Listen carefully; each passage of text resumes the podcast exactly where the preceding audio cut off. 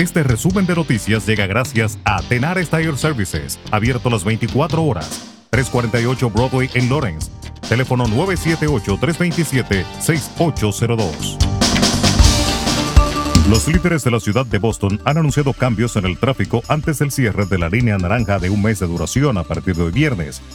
La ciudad dijo que State Street y St. Paul Street estarán cerradas para dar cabida a los autobuses de enlace que servirán como reemplazo del servicio ausente de la línea naranja y se prepararán para el cierre parcial programado de Green Line del 22 de agosto al 18 de septiembre.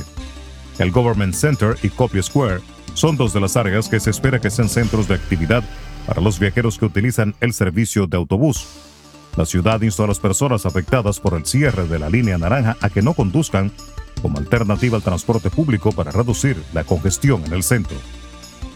En otra información, la Guardia Nacional de Massachusetts se activó para ayudar a combatir un incendio forestal que ha estado ardiendo durante cinco semanas en Rockport, anunciaron funcionarios el jueves a medida que una mayor parte del estado se sumía en una sequía severa. El incendio de Briarwood ha estado ardiendo sobre el suelo y bajo tierra en 19 acres, según la oficina del gobernador Charlie Baker. Su orden de activación de la Guardia permite que hasta 30 bomberos tácticos de la Guardia Nacional del Ejército de Massachusetts ayuden a los socorristas locales. Se han reportado más de 800 incendios forestales en Massachusetts en lo que va de año, quemando un total de 1.248 acres, según funcionarios estatales.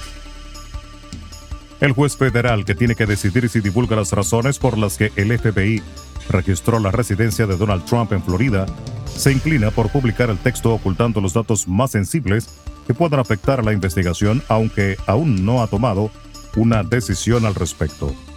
Así lo dejó ver el juez Bruce Reinhardt durante la vista de este jueves en West Palm Beach, en la que pidió a la Fiscalía que presente una propuesta de edición de este documento con las partes que considere tachadas para que no puedan ser públicas. El Departamento de Salud de Estados Unidos acelerará su plan de vacunación contra la viruela del mono y a partir de la próxima semana pondrá a disposición de las administraciones estatales 1,8 millones de dosis nuevas, informó la Casa Blanca en un comunicado. El equipo de respuesta a la viruela del mono del gobierno de Estados Unidos ya había anunciado el envío de otras 442 mil dosis a comienzos de esta semana, las primeras para ser administradas de manera intradérmica desde que la Administración de Alimentos y Fármacos diera el visto bueno a esta forma de aplicación de la vacuna. La industria turística de Puerto Rico superó los mil millones de dólares en ingresos por alojamiento los primeros siete meses del año, lo que implica un claro progreso respecto a 2021 cuando esta cifra se alcanzó en el décimo mes. Así lo informó este jueves en un comunicado Discover Puerto Rico, entidad responsable de la promoción de la isla como destino turístico, al detallar que el 2021 terminó con alrededor de 1.300 millones de dólares en ingresos por alojamiento. El Salvador, que se encuentra desde finales de marzo en régimen de excepción como medida para combatir a las pandillas, registra 12 días de agosto sin homicidios, según reportes de la Policía Nacional Civil y del presidente Nayib Bukele. El presunto narcotraficante hondureño José Luis Oliva, conocido también como el Señor de los Cielos, fue extraditado este jueves a Estados Unidos donde enfrentará un juicio bajo acusación de introducir cocaína a ese país. El presidente de la República Dominicana, Luis Abinader, encabezó este jueves la puesta en funcionamiento de la unidad táctica de drones de la Policía Nacional y una plataforma digital para recepción de denuncias durante un acto realizado en la parte frontal del Palacio de la Policía. Según se explicó, la unidad de drones consta de 18 de mediano y alto alcance con capacidad para visualizar hasta 5 kilómetros de distancia.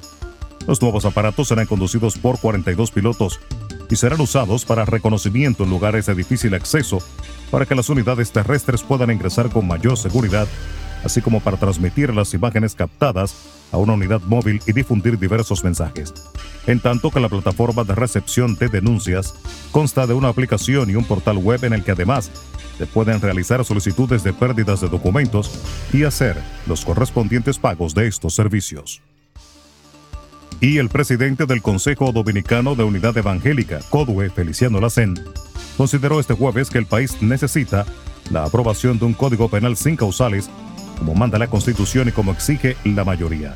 Si queremos un código penal que corresponda a las exigencias que necesita el país y los tiempos, y que estamos pidiendo a gritos porque los únicos que se benefician de un código penal obsoleto son los delincuentes porque no pueden ser juzgados como debe ser. Este debe aprobarse sin las causales, dijo la SEM. Asimismo entiende que en la República Dominicana no hay garantías para evitar que cualquier mujer que no esté preparada para recibir un niño alegue que ha sido violada o que el feto viene mal formado. También señaló el gasto del gobierno para suplir de medicamentos y materiales para ofrecer el aborto si se aprueban las causales. Resumen de noticias. La verdad en acción. Jorge Auden. Conduzca seguro confiando el cuidado de sus ruedas a Tenares Tire Services, abierto las 24 horas, los 7 días de la semana. 348 Broadway en Lawrence. Al comprar gomas nuevas, recibe reparación de por vida, además de otros servicios también de por vida. Tenares Tire Services también ofrece alineación y balanceo y autodetailing. Las mejores gomas nuevas y usadas en Tenares Tire Services, con el trato afable de Brian de Peña y su equipo. Tenares Tire Services, 348 Broadway en Lawrence. Teléfono 978-327-6802.